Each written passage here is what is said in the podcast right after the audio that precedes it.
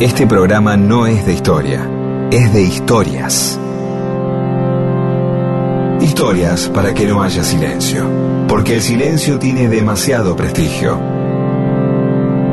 Y solo es bueno para dormir o para cuando no hay nada que decir. Mundo disperso. Historias de la vida y todo lo demás.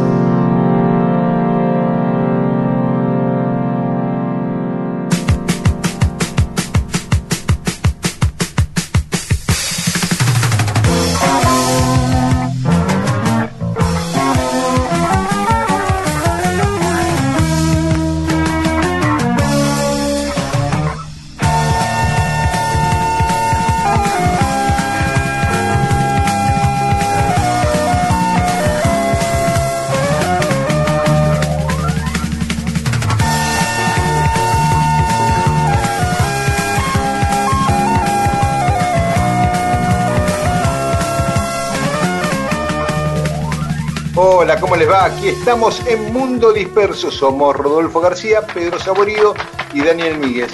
Hola, buen día. Hola, ¿cómo están? Bien, Rodolfo. Pedro, Bien. ¿te despertaste? ¿Estás ahí? Yo estoy No. perfecto, estoy realmente tratando de esperar que hablen ustedes, que comuniquen. Yo, porque este, este mundo de las comunicaciones eh, a distancia, uno estaba acostumbrado en hablar de a dos. Claro. Claro, Eh, eh, Hola, ¿cómo te va? ¿Qué sé yo? Y Es más, uno ya tenía una... eh, Digamos, el mundo de la comunicación hace que cada vez nos integremos más a, la comunicación en sí, soltando... Esta, en la pandemia eh, se han incorporado el, uso de los, de los auriculares. La gente ya habla por teléfono o va por toda la casa. Antes, viste, vos para, para hablar por teléfono, el teléfono estaba agarrado un cable y te tenías que quedar ahí, donde estaba el teléfono. ¿Sí? Y hacías dibujitos, ¿viste? ¿Te acordás? Sí, claro. Anotabas boludeces, qué sé yo, eh, porque siempre había algo para anotar en el teléfono, una cosa Claro, así, claro. viejísima. Luego Claro, vino el inalámbrico y ya uno se sentía que iba hablando por la casa. Mirá, El ¿dónde estoy? Claro, te estoy hablando del lavadero. Ah, qué pistola, decía, no, el otro vos que todavía tenías cable. ¿sí? Y después ya el celular, que obviamente, eh, y después de a tres. Estamos Claro. hablando de a tres, ¿vale? porque de a dos más o menos habla uno y el otro, uno el otro. Acá no sabes en qué momento, ¿sí? Eh, eh, tenés que meterte o no. Entonces, nada, simplemente estaba expectante a que hablaran eh, ustedes dos primero, que son mucho más importantes. Claro, sí. Por eso. Bueno, Y mayores. está bien, es un detalle. Pero vos viste que la edad se va aplanando. Claro, Claro, cada vez se achica más la distancia. Claro, vos dices, el tipo que tiene 70 y uno que tiene 64 y es lo mismo. sí, sí, sí. Claro. Ya pasó. En cambio, Ahora, cuando vos- tenés 13 y 19, esos 6 años son tremendos. Son Claro. tremendos. Claro. Después los 40 Claro. lo mismo. Eh, ¿tiene- ¿Cuánto tenés? 40, 46, epa. 33 y 39 no es lo mismo. ¿Viste? Claro. Pero después sí, después todo es como que se va, ya lo último más o menos eh, eh, podés tener mayor o menor cantidad de, de- de- de actividad sexual, eh, eh, cosas así, pero mínimas. Este, somos, todos vamos rumbo al, nos vamos deshaciendo, ya, ya empieza la curva, ¿no? Ya- Sí, Claro. si los tres conocimos a Pipo Mancera, ya está. Es lo mismo. Uh, ahí está. Este es el índice así. ¿Quién conoce de los oyentes a Pipo? La palabra Pipo Man, ¿qué, le- qué- qué es Pipo Mancera para mucha gente? No sé. No sé. Vos sabías, por ejemplo, que hace poco mi amigo el Tata Arias me decía que durante, yo jodíamos siempre, ¿te acordás que en Todo por dos pesos habíamos hecho la canción Llamen a Mou en vez de Sí, el amor.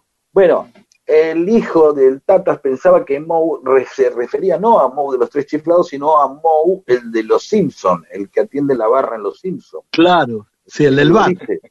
Claro, para, para él Moe era ese. Claro, mira vos, claro. dos claro. Moe, dis- claro, viste, dos Moe distintos. ¿Entendés? Cada uno tenía un Moe en la cabeza. Es el índice decir, a ver, si te digo Moe, ¿en qué pensás? En los tres chiflados, bien, quédate de este lado. Si te digo Moe, ¿qué? Ya, ah, vayan del otro lado. ¿Se entiende? Claro, Ya es una divisoria claro, de, de eso. Pero bueno, nada. No, igual que el Cholo Simeone. El Cholo, hay gente que referencia al Cholo Simeone de Vélez de los 60 y al Cholo Ah, Simeone de Vélez no, de... no lo tengo ese. El Cholo Simeone, por eso a Simeone le pusieron Cholo también. Ah, Porque mira el vos, ¿viste verdadero como Cholo Simeone, como, como Es el rat- padre. Pericos Pérez, ratones Ayalas, Ayalas. claro, exacto, exacto. Claro. exacto. Bueno, nos metemos de, a escuchar un poco de música y ya entramos en las historias, ¿eh? Si alguien encontró el disco, adelante. Sí.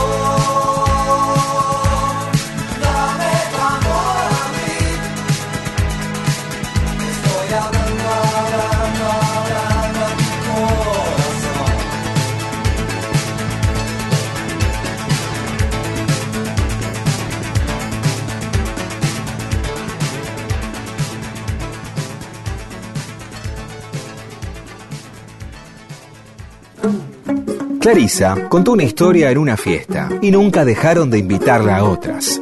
Mundo disperso. Historias de la vida y todo lo demás.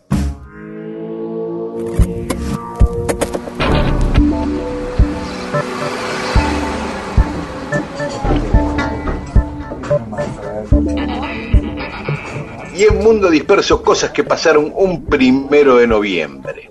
En 1512, un primero de noviembre, por primera vez se abre al público la Capilla Sixtina para que vean la bóveda pintada por Miguel Ángel. Y en ¿Cómo no, 1600... no, no se entraba? No, la había pintado hacía muy poquito tiempo. Ah, perdón. En 1604, un primero de noviembre, se estrena Otelo de Shakespeare en el. Whitehall, sí, en el Whitehall Palace de Londres. Y siete años después, un primero de noviembre, se ve que Shakespeare buscaba esas fechas para la misma fecha para estrenar, se estrena en el mismo lugar La Tempestad. En 1870, en Estados Unidos, se realiza la primera previsión meteorológica. O sea, salió un tipo y dijo, mañana va a llover. No sabemos si la acertaron, si la acertó, ¿no? Pero bueno. ¿Sabes que esa tradición se está eh, terminando? Durante muchos años eh, era usual el chiste de que nunca acertaban los pronósticos meteorológicos. No sé si era tan así. La verdad, ¿no? Eh, hoy, evidentemente, hay muchas más este, herramientas como para, Claro. para acertar, más que acertar. Bueno, es un pronóstico, ¿no? La palabra pronóstico, pronóstico, sí. supongo que implica. Claro, recursos satelitales, hay un montón de... Sí, por eso. Igual, Debe siempre ser fue un pronóstico, esa que decir, bueno, puede llover esto, la gente en su exigencia. Hay como folclores, ¿no? Todos los abogados son esto, a los médicos son matasanos, este, los psicólogos se duermen, eh, y así, etcétera, Sí. etcétera, etcétera, etcétera. Vos sabés que eh, en realidad eh, venía pensando, hay, hay, hay, hay un quiebre en los últimos años en determinadas continuidades. Ya, no sé, eh, figura un loco que fue durante años, a partir del humor gráfico, las películas, a un loco no se lo figura como, eh, se lo representa como un tipo que se cree Napoleón. Claro. O sea que fue durante Claro. años y años y décadas fue una tradición suponer cómo mostramos que un tipo está loco y Claro. que se cree Napoleón. No sé de dónde viene Con eso. una mano- Con una mano atrás y otra adelante. Exactamente, con la mano metida dentro en su chaqueta y la otra adelante, siempre con esa postura Napoleón, ¿no? De la Claro. misma manera que ya casi no se hacen chistes de náufrago, ¿no? Eh, Todo dibujante en algún momento metía un chiste de náufrago, eh, Claro. o un chiste de suegra, o siempre había como, como una tradición, ¿no? Este, Después, en 1908 se funda el club Huracán, el club del cual era hincha mi mamá, tu amigo Coco Silly, tenemos muchos, eh, eh, Claudio Néstor Morresi, Vicente, Néstor Vicente, Luis Tasca, bueno, Bonavena. Bonavena. Y eh, cuatro años después, también un Vicky primer... Fernández, cantante También. de las pastillas, Ah, Juanqui. Jurado, Juanqui Jurado también, creo, creo que los dos son de Huracán, creo, estoy casi seguro que los dos son de Huracán. Y en 1912, cuatro años después, se funda el club Temperley. ¿eh? Mm. Donde También tenemos muchos amigos. Por ejemplo, el doctor Molea, rector de la Universidad de Lomas, es vicepresidente de Temperley. Lecky, el director de cine, también fue directivo Claro, de Temperley. también dirigente. Sí, sí, sí. En 1555, en Estados Unidos, en Colorado, un tipo le pone una bomba a un avión para matar a su mamá. Y la- No. logra matar a su mamá, a 43 pasajeros más y a los tripulantes. Me hace acordar a la película Relatos Salvajes, más o menos, ¿no? Este, Sí. que- ¿Dónde? Escena que ¿Y que se la puso Eh, la bomba a la madre en el mismo... eh, en el avión que viajaba la madre, eh, no sé exactamente en qué lugar del avión, pero estalla en el aire el avión por una bomba que se supo después que lo puso este tipo para con el objetivo de matar a su madre que viajaba en ese avión. Impresionante. El tipo Impresionante. fue condenado y, y ej- y ejecutado por la pena de muerte dos años después, en el 57. Cosas más alegres. En 1968, George Harrison graba su primer disco solista, eh, Wonderwall Music, que en realidad era la música de una película, la banda sonora de una película, ¿no? Todo con cítara, la música hindú, digamos, que había Claro, claro. experimentado en su, en su viaje. Y un año después, también un primero de noviembre, Elvis Presley publica Mentes Sospechosas. Se relanza con ese disco. ¿no? ¿Qué año Eh? Venía de 1969. Ah, claro, claro, claro. Este, venía de capa caída y con ese disco vuelve a tener mucho éxito. Claro. Un Presley más gordo. Sí, claro, claro, claro. Sí, me parece que es el Presley del, del show de Las Vegas y eso, ¿no? Claro, claro. El famoso... Sí, sí, sí. está sí. con otra banda atrás y otra Sí. otro más orquest, más adulto incluso, ¿no? Como parece, Claro, pero también a su vez más glamoroso, ¿no? Con esos, con el traje blanco y la capa, Exacto. Sí, sí, sí. ¿sabes? Sí, sí, sí. más, más regordete. Un- eh, un- a mí me gusta mucho esa etapa, ¿sabes? De Presley. Te diría que me gustan más que, voy a decir una cosa que muchos me mataría, me gustan más que la, la, la, la primera, la parte más eh, rockabilly de él. Este, Ah. No sé por qué, no sé, debe ser. Lo que pasa es que uno también este, tiene gustos que los tiene asociados este, a algún momento de la infancia, ¿no? Por ejemplo, Claro. eh, yo el otro día escuchaba eh, una melodía muy, eh, muy, muy pop, muy pegadiza, muy que es una canción de la, la- la- la vida es azul o la vida en blue de Paul Muriat y que es una mu- melodía muy agradable y en realidad me daba cuenta que tenía que ver precisamente con mi niñez, ¿sí? No, no sé, porque digo, qué lindo que es esto, y digo, y digo, a ver, y después tratando de escuchar, era eh, de, de pensar y de indagar en mi vida, este, digo, ¿por qué me gusta esta cosa? Si yo Claro. racionalmente supongo que es una porquería esto. Y sin Claro. embargo, Claro. siento, forma parte de esas músicas este, vergonzantes que tiene la gente, ¿viste? Claro, por ahí Sí, acompañó, sí, un- sí. acompañó un momento de tu vida. Sí, pero Sí. viste que alguna vez, che, ¿por qué me gusta hacer eje? ¿Por qué me, y viste, te descubrís que hay un montón de, músicas que no corresponden a tu gusto habitual, pero Claro. que te gustan, ¿viste? Y Sí, eso sí. me gusta. El Pero amor es azul, con- creo que era, ¿no? El tema. El amor es azul que tuvo 16.000 versiones, una Sí, sí. época donde eh, una, canción funcionaba y por ahí había cinco versiones al mismo tipo. Las discográficas luchaban por, eh, digamos, tenían como grupos fantasmas que cuando el, el cantante o el grupo, la orquesta original no pertenecía a su sello, salían a la palestra, viste, para salir primeros que el tema este original, ¿no? Para competir y eso. Yo me acuerdo perfectamente bien. Ahora, eso no, seguro no, no le pasa a Rodo, que tiene un paladar y una oreja musical exquisita, pero yo que soy Perdón, y Pedro, perdón. que somos unos pibes que nos gusta Paul Muriado, qué sé yo, podemos crear esa sección, me gusta y qué, ¿no? Me gusta y me la banco. también. Lo que dice Pedro a mí también me pasa, ¿eh? Yo, a mí también me, me- me ocurre eso. O sea, hay cosas que se, que se me pegan, que tienen, no sé, tuvieron algo que ver en algún momento, en algún punto de mi vida y, y sí, las tengo in- como incorporadas. A mí también Sí. me pasa. Pero, pero la ventaja Que que, que tiene Rodolfo es que Rodolfo es un tipo mucho más abierto musicalmente que vos y yo, eh, Miguel. Ah, eso sí. Rodo eso sí, escucha de todo y puede eh, asimilar y, y valorar muchos géneros que yo y vos nos cuestan un poquito, ¿entendés? Pero bueno, sí, sí. claro. claro. adelante, perdón. Pero yo decía por el, por el otro lado, por la música facilonga. Yo, esto que queda entre nosotros tres, pero a mí hay uno o dos temas de ABBA que me gustan y me gusta un tema de la ¿Qué oreja de Van Gogh. Digo, cosa que no Ah. creo que le pase a Rodo. Eh, puede ser yo, no, no exactamente de esos grupos que vos me nombrás, Ah, pero ¿viste? No, hay, cosas, hay cosas que yo. No, hay cosas. No, yo, yo, yo, yo valoro eso, la recuperación de eso, ¿viste? Es decir, yo qué sé yo, hay- no yo, qué sé yo, hay tipos más importantes, qué sé yo. Yo he ido, por ejemplo, a, a mí me gustaba mucho, iba a escuchar jazz, por ejemplo, me, me- siempre me encantó cómo tocaba el piano, el piano y la guitarra, ¿no? El Babi López Fur, ¿no? Y en el repertorio de, del, de Babi López Fur había, tenía temas así de, de la música popular, eh, en versión instrumental, ¿no? Y lo hacía de una manera que te, te- te emocionaba. Por ejemplo, tenía incorporado un tema de, de los Carpenters, ¿no? Que Ujú. tenían, los temas de los Carpenters tenían unas melodías hermosas, la verdad. Y yo me acuerdo de eso, un día me sorprendió, ¿viste? Dije, puta, viendo en el jazz tantas melodías maravillosas, este tipo eligió un tema de los Carpenters.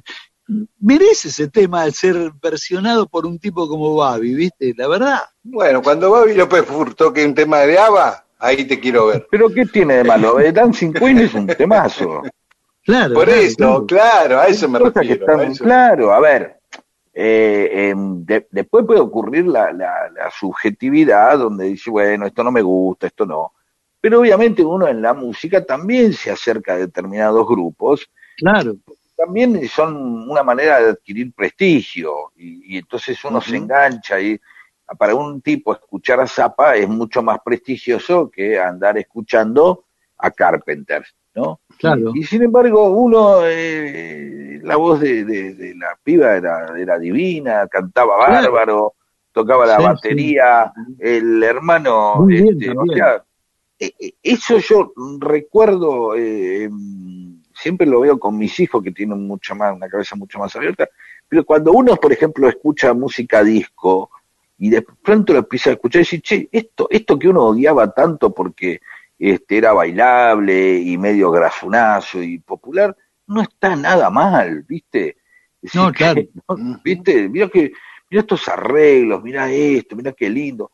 Era como lo que vos nombrabas la vez pasada de Billy Cafaro, ¿no? Uno de entrada puede decir, uy, Billy Cafaro, qué pedorrada, qué sé yo. Y de pronto vos lo que decías era que, che, guarda, pónganle el oído, porque la verdad que estaba muy bien armado, tenía este, sin claro. tanto prejuicio. Per- perdón, bueno, no sé, nos Bueno, fuimos un poco No, al carajo. sí, pero no importa, ya Sí. terminamos. Es Eh, característica.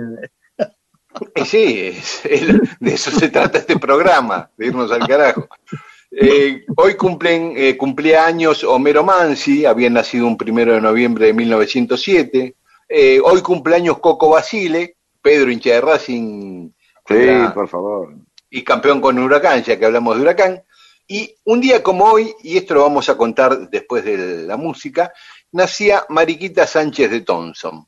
y Mm. vamos a hablar de, de, de ella. Después de escuchar, habíamos dicho que eh, George Harrison grabó Wonder Music. No vamos a poner ese disco de George Harrison a esta hora de la mañana, una cítara y no dormimos todo, pero vamos a poner un tema inspirado en ese disco, Wonderwall, de Oasis, que lo hizo Oasis en homenaje a ese disco de George Harrison. Today is gonna be the day that they're gonna throw it back to you. By now, you should have somehow realized. I don't believe that anybody feels the way I do about you now. Mundo Disperso, historias de la vida y todo lo demás. Backbeat, the word is on the street that the fire in your heart is out. I'm sure you've heard it all before, but you never really had a doubt.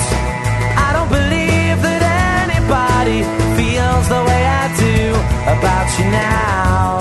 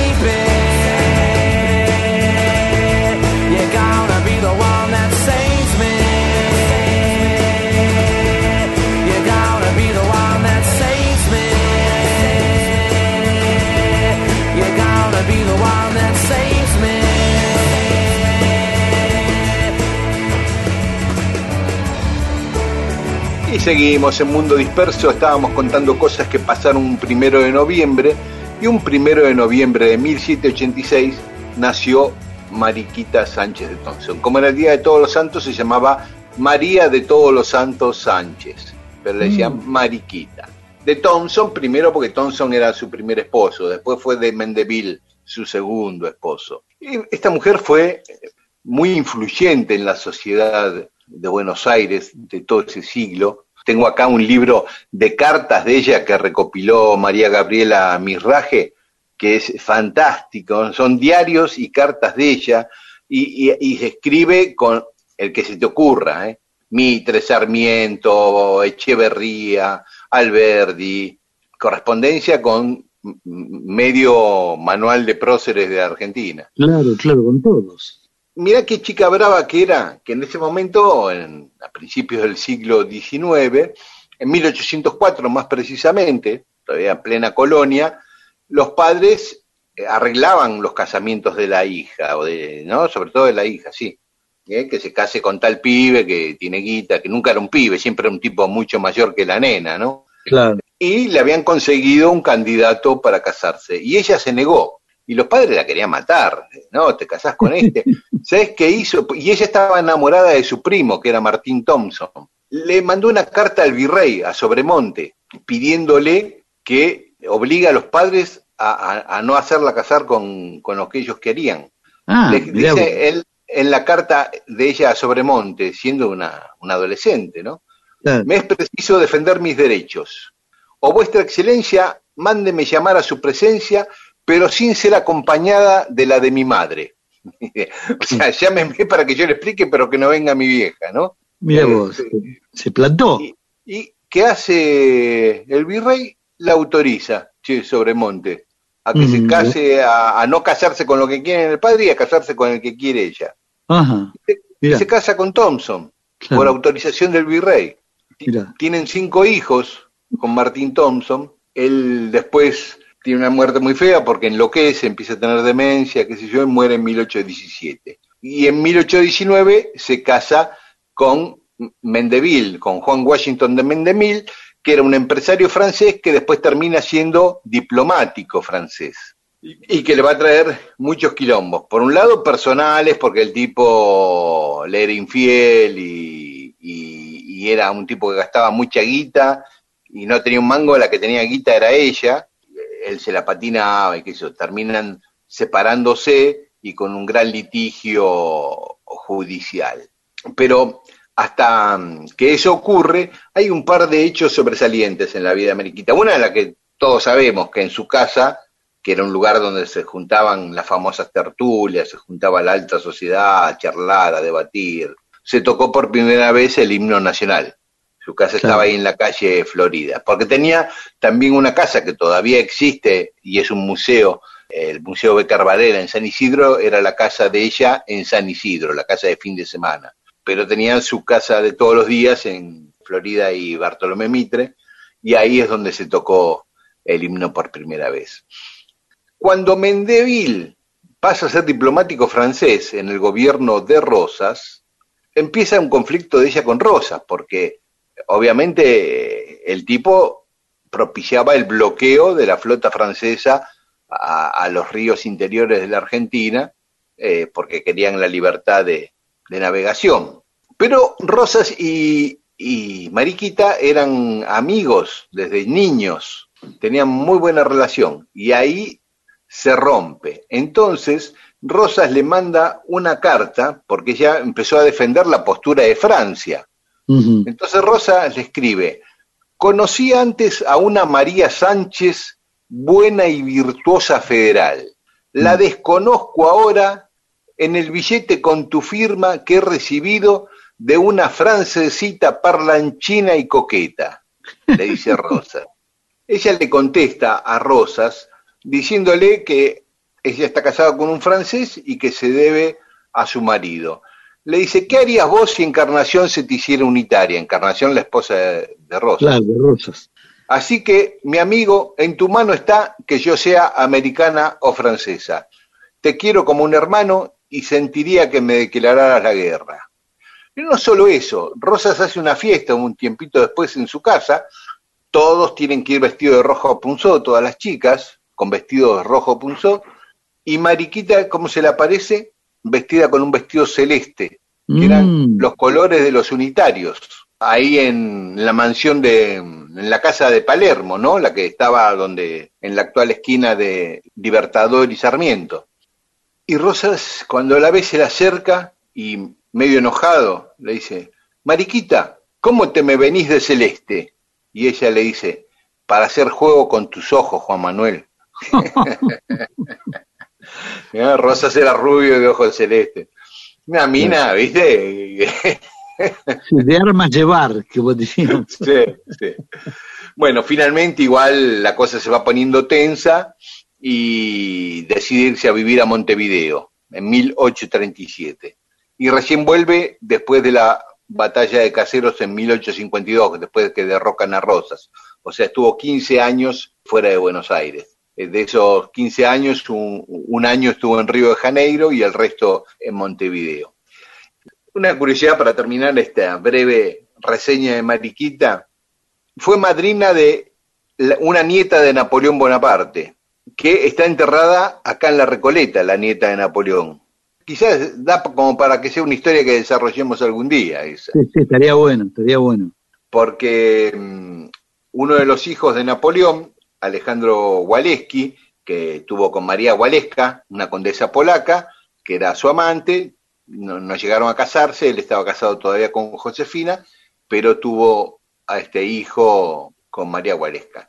Napoleón le da el título de conde, le da un montón de propiedades, bueno, en fin, le, da, le hace un gran reconocimiento espiritual y material a ese hijo. También. E- Ese hijo es enviado por el gobierno de Francia a Buenos Aires para negociar con Rosas el tema de la navegación de los ríos. Llega a Buenos Aires en 1847 con su mujer embarazada. Y la nena nace acá en Buenos Aires, la nieta de Napoleón. O sea que tuvo una nieta argentina, Napoleón. Qué increíble. Pero murió bebé, murió a los 50 días esa nena. Eh, pero un día vamos a contar toda esa historia de la nieta de Napoleón, eh, acá enterrada en Buenos Aires, pero sobre todo la historia del hijo de Napoleón en Buenos Aires, ¿no? Pero bueno, esa es otra historia. Esta fue la historia de Mariquita Sánchez de Tomás. Estoy vencida porque el mundo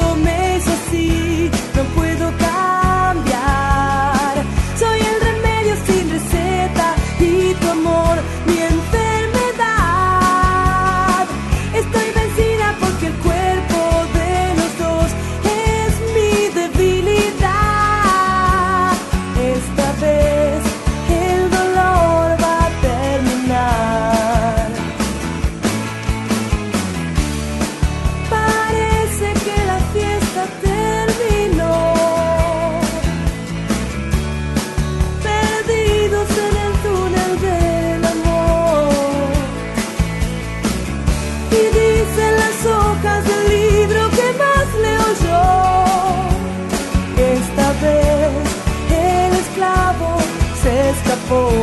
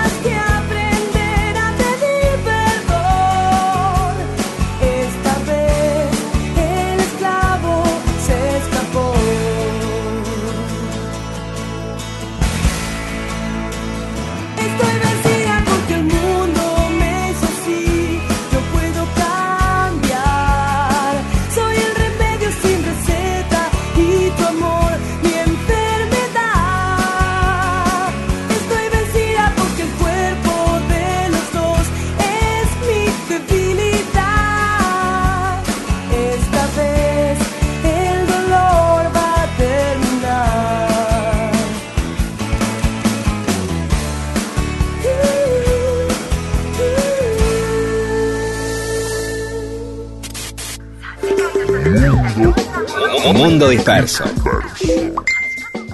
Qué triste el momento en el que en una reunión todos están mirando sus celulares. Usted tiene la oportunidad de evitarlo. ¿Cómo? Contando una buena historia. Mundo, disperso, disperso. Para que contar historias y entretener sea cosa de humanos.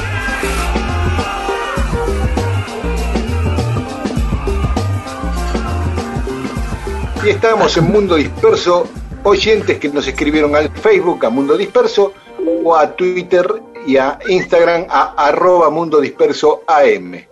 Bueno, y nos escribe Fermut para hablarnos de Néstor. Dice, en casa esperábamos tanto de Néstor, nos quedamos cortos, orgulloso de haber sido del 21%.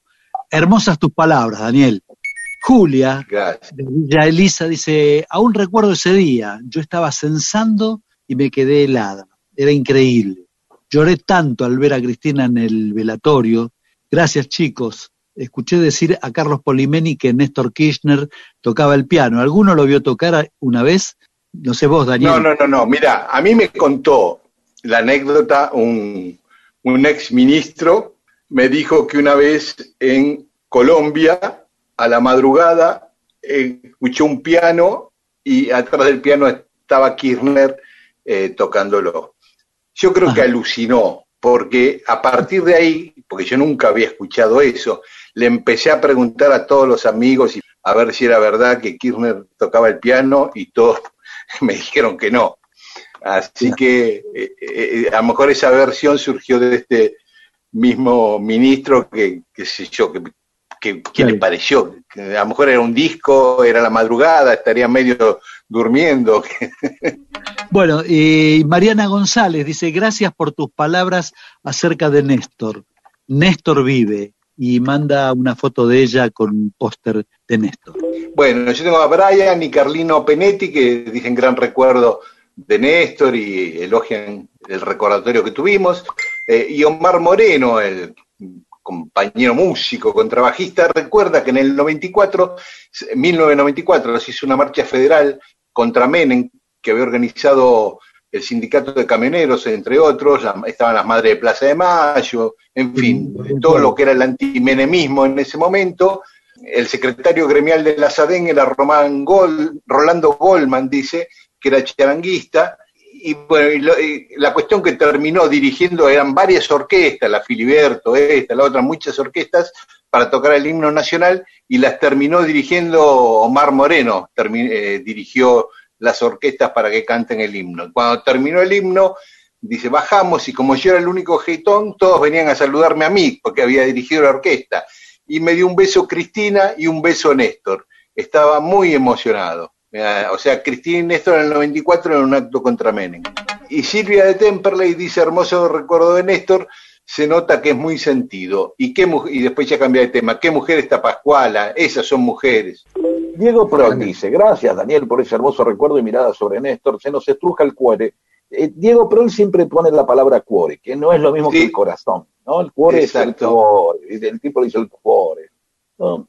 Prol, de, ¿qué es catalán este apellido? ¿Ustedes que saben más? Prol suena, suena catalán, catalán sí.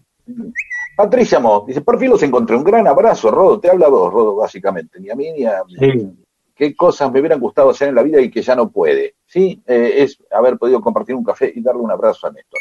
Algo pendiente que no fue, pero da una instancia. Pero de alguna manera a veces me parece que sí, que sucedió. Eso me gusta, que uno pueda completar su vida con imaginación. No al borde de convertirse en un mitómano, ¿no? Claro. Eh, claro, decir, qué sé yo, ah, sí, me acuerdo el día que, que estuve en un jacuzzi con Robert Redford, no sé. Pero si ella se lo... no, pero...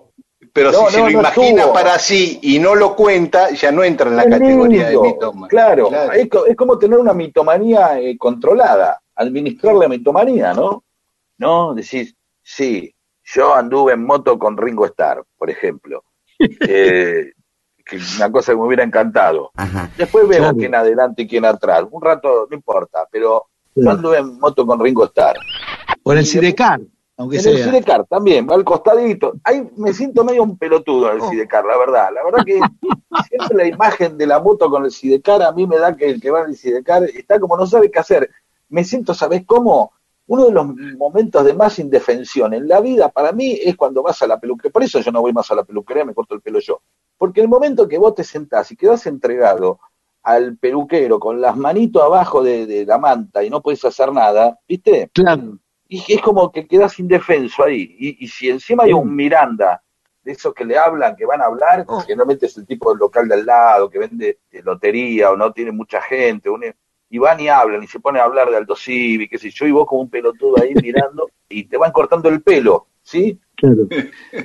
Y te lo mojan encima, te lo mojan, entonces no sabes cuánto te están cortando el pelo. Claro, aparte, si estás entregado, un tipo que te está cortando el pelo, que está ah, eh, hablando de, Teresa Blasco y Dios.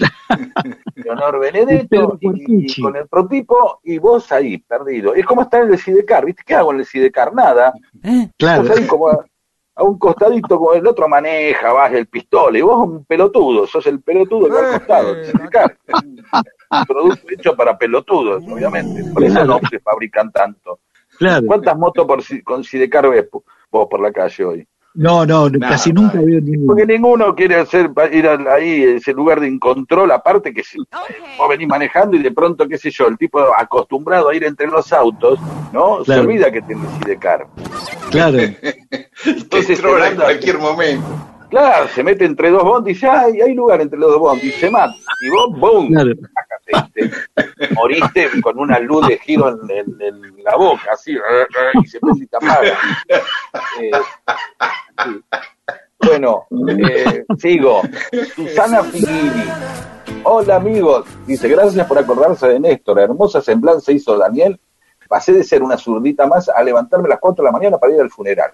Con Cristina incorporé el afecto a mi ideología y con Macri, así con minúscula, manda Macri, me terminé siendo kirchnerista. Mira qué bien, qué lindo, ¿no? Calles. Adriana Clara Prévide dice, en Floresta se cruzan Cervantes y Alejandro Magariños Cervantes. Trabajé en el Correo Argentino de Floresta 41 años y siempre cuando les daba telegramas a los mensajeros nuevos era difícil explicarles. Habladurías del mundo, en Córdoba, cerca de la zona de Barranca Yaco, hay una zona repleta de calles con nombres de tangueros. Disépolo, Mansi, Expósito, etc. Graciela Lía. En Colonia, a mí me explicaron en el City Tour que se llama la calle de los suspiros porque pasaban por allí los sufrientes esclavos. Oh, Pedro había dicho que era porque era la calle de los prostíbulos. Yo también tenía la misma versión que Pedro, ¿eh? También puede ser una calle de asmáticos, qué sé yo. No sé, todo el tiempo podemos venir con teorías nuevas. María Delia, desde Tolosa. Ustedes hacen que quiera más a la radio, pero me hicieron enojar, porque las calles con números platenses son maravillosas. ¿Están seguros? Ah, porque Pedro había dicho el tango de, mesa que no pegaba poéticamente para decir Está bien, bueno, obviamente, no, no, no. Oh. Decir y entiendo el amor, pero bueno, la verdad que tampoco hay muchas, hay un montón de calles que no darían para hacer tangos, ¿no? O sea, una cosa es decir la luna rodando por Callao, por la calle Callao, es una cosa, ¿no? Pero ahora sí vos tenés que decir eh, eh, la, luna, por camino General Belgrano. Por camino General Belgrano. Pero ahí, primero complica no, por 47. Claro, la luna rodando por 47. Bueno, no está tan mal. Es imposible. ahora que lo pienso, no está tan mal. No está tan mal. No está tan mal. Pensemos que, los rock con, nombres de ruta este, también son de número. Claro sea Ruta 66. Claro. Por ahí, si voy a hacer una, una, ¿cómo se llama este rock? Autopista Ilía. Eh, ¿No? Ahora Autopista La Plata, pero no se llama Autopista La Plata. Claro, hay, hay, un, hay un tema de, de la banda cubana Iraquere que se llama 12 y 23, que es un cruce de un, de un barrio de La Habana. Claro, pero por ejemplo, Durazno y Convención. Vos, si vos no sabes que son dos calles de Uruguay, puedes decir, bueno, te imaginas un Durazno y una convención de radicales, por ejemplo. Como Esperanza y de Liberación de Paul McCartney.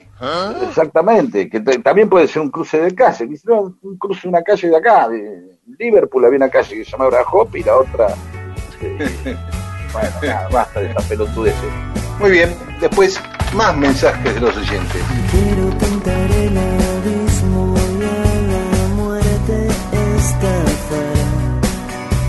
A cero, borrémoslo todo y festejemos y mañana me despierto solo y feliz. Por eso canción,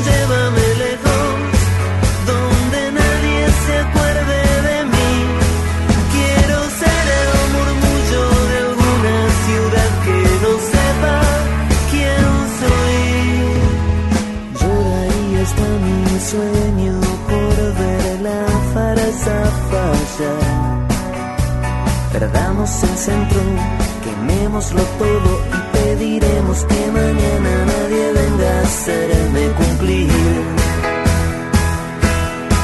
Por eso canción, llévame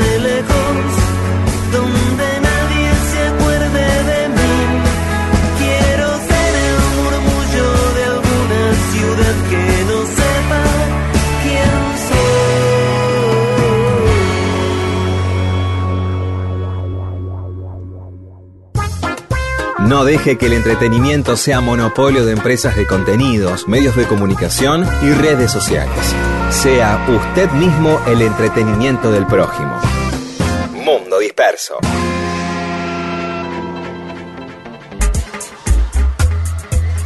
Bueno, estamos en Mundo Disperso. Hoy vamos a hablar de Aníbal, el general cartaginés. Aníbal Barca, ese que hizo una hazaña militar increíble para la época al cruzar los Apeninos y los Alpes con un ejército de elefantes. Eso fue lo que hizo Aníbal entre tantas otras cosas. Fue uno de los estrategas, lo consideran uno de los estrategas de la guerra eh, más importantes junto a Alejandro Magno, a Julio César y a Napoleón, como integra ese cuarteto. Siempre, siempre la estrategia, eh, estos muchachos tienen que, quedan en la historia como queda San Martín, ¿no? Cuando hacen alguna que nadie espera, ¿no? Cuando se les ocurre algo que nunca espera y que sale bien, porque si sale mal nadie se va a acordar, ¿no? Claro, claro, claro, San Martín tal cual. se mandaba a cruzar los Andes y fracasaba, hubieran dicho, no, bueno, este estúpido, ¿viste? Eh, bueno, como lo acusaban, ¿no? Claro, sí. La vida de Aníbal transcurrió en un periodo muy conflictivo entre Roma y otras potencias del Mediterráneo, ¿no? porque Roma estableció supremacía ahí en el Mediterráneo y fue corriendo a Cartago, de donde era Aníbal. Cartago es lo que hoy es Túnez, en la costa africana árabe. para que se ubiquen, si uno viene desde Marruecos para adentro, tenés Marruecos, Argelia, Túnez, Libia y Egipto. Son los cinco países árabes de la costa. Me encanta. Me encanta. Acabas de describirlo como alguien que dice a, dónde queda Chorruarín y General Zamudio. y te vas diciendo, no, Egipto, Marruecos, el semáforo. Claro, pero si, vos vas por la costa del Mediterráneo tenés esos cinco países africanos y árabes. Por eso le llaman el Magreb a esa zona. Ajá, claro. bien. Bueno, entonces, Cartago era una potencia, la otra era Macedonia y la otra era el imperio Seleucida que eh, tenía sede en Babilonia, de lo que es ahora es Irak. Bueno, la lucha por la supremacía en el Mediterráneo era la cuestión. El padre de Aníbal era Amílcar y Amílcar se había instalado en el sur de España, había cruzado ahí a Cádiz, en Cádiz tenía su asentamiento, y después fundó Cartagena, como una pequeña Cartago, digamos, y, estableció la capital de los cartagineses en el, en el sur de España, en, en, Cartagena. Pero tenía un acuerdo con Roma de que podía conquistar parte de España hasta el río Ebro. Del Ebro para el norte no podían pasar porque eso era de Roma, ¿no es cierto? El Ebro viene en diagonal, viene desde Cantabria hasta Cataluña. ¿No? como medio paralelo a los Pirineos. Y bueno, fue avanzando, conquistando, muere Amílcar y su yerno Asdrúbal queda al frente del ejército. A todo esto Aníbal le había pedido a su papá Amílcar que lo deje ir con él a combatir a España. Y el padre lo dejó con la promesa de que toda su vida tenía que combatir al imperio romano, que ese era su objetivo en la vida. Y el pibe se cuadró, dijo, sí, y se mandó con el padre a España eh, y con su cuñado Asdrúbal. Muere el padre, Asdrúbal queda al frente y después muere Asdrúbal. Y quien queda al frente, Aníbal. Aníbal era muy popular entre la gente y en las tropas de su ejército tenía una gran ascendencia. Y se le ocurrió ir a Roma, atacar Roma por la retaguardia, porque la lógica que era ir por barcos por el Mediterráneo, pero el Mediterráneo lo estaba dominando Roma. ¿No? Porque Túnez queda enfrente de Sicilia. Túnez yo creo que debe estar a 40 kilómetros de Sicilia. Hoy es un destino turístico habitual de los italianos, es Túnez. Todas las playas de Túnez están llenas de italianos. Así que dijo, no, acá me hacen boleta, cruzo por el Mediterráneo. Me voy hasta Marruecos, cruzo a Gibraltar y de ahí empiezo, cruzo a Francia, cruzo los Pirineos, me voy a Francia, cruzo todo Francia, cruzo los Alpes y entro a Italia. Ese era el plan. Con un ejército bastante grande arrancó, ¿no? 90.000 infantes, o sea, 90.000 tipos de a pie, 12.000 a caballo y 38 elefantes de guerra. Yo te la regalo, hacer todo eso con 38 elefantes, ¿no? Claro, qué Eh, loco. Elefantes de guerra, ¿no? Qué loco. Sí, Suena. Sí, sí, sí, sí, sí, sí. Ahí, ahí- y lo hizo, fue avanzando, eh, fue negociando con algunos pueblos por dónde pasar, eh, prometiendo a algunos pueblos no atacarlo, pero que se hagan los giles y no lo denuncien a los romanos, porque tenía prohibido por un acuerdo con Roma Claro. cruzar el río Ebro, o sea, no solo cruza el Ebro, le cruza todo, los Pirineos, se asienta en Perpiñán, primero en Francia, después sigue, sigue el sur, el, el Ródano, llega a lo que hoy sería Lyon, que está ahí, desde Lyon ya se ve el Mont Blanc de los Alpes, y cruza los Alpes, che, con, con los elefantes. Y esto, perdón, esto siempre tratando de esquivar eh, lo que seguramente uno, uno eh, eh, de alguna manera existía ya, que era el espionaje, ¿no? Que Claro, no se daría claro. como lo conocemos nosotros en las películas de espionaje, pero seguramente había tipos que andaban dando vuelta por ahí para avisar, salir corriendo y andar eh, botoneando todo lo que estaba ocurriendo, ¿no? Estar informado, seguramente. Pero bueno, el tipo se iba moviendo y, este, y lo audaz era eso, ¿no? Entrar por donde Roma no estaba preparada, ¿sí? Tal cual, claro, claro. Claro, aparte, una Este- movida de 90.000 hombres, eh, hay que ocultarla, ¿no? Y van, es difícil ir disimulando todos, ¿no? Entonces los boludos. ¿Qué vamos a ver al indio? No sé, ¿qué van a decir? Que van 90 mil Sí, sí. Y si No. se ponen a comprar, llegan a un pueblo y se ponen a comprar souvenir y se arman. Claro. Qué hermoso.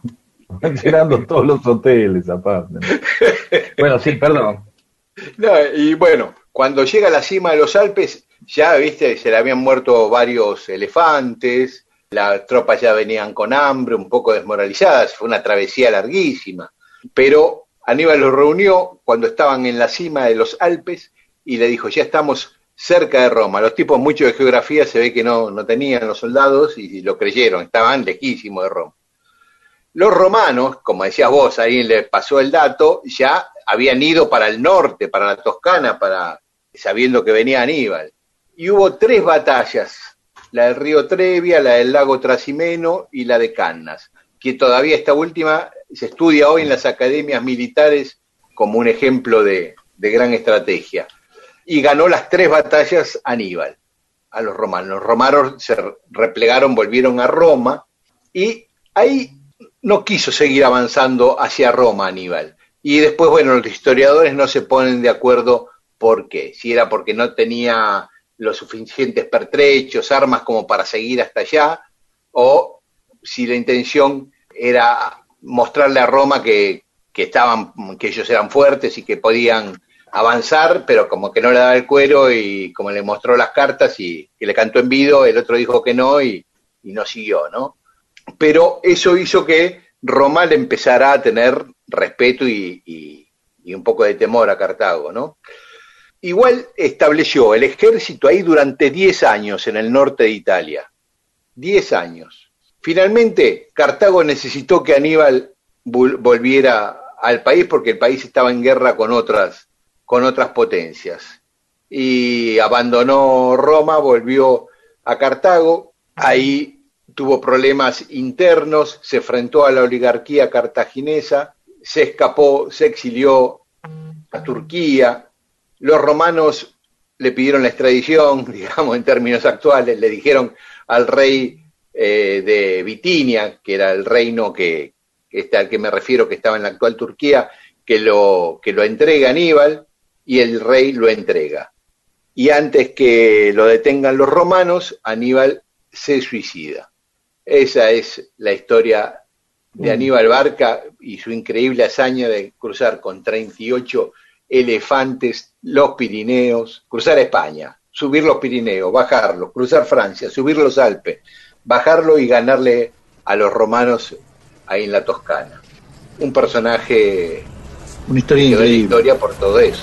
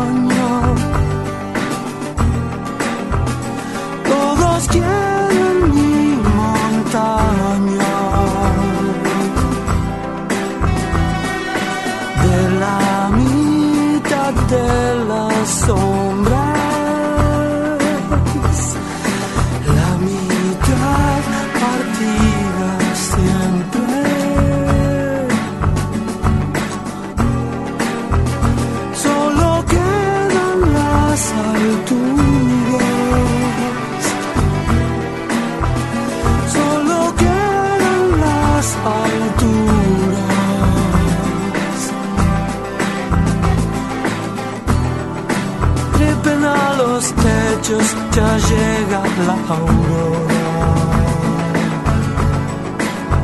Oh. Los techos, ya llega la aurora.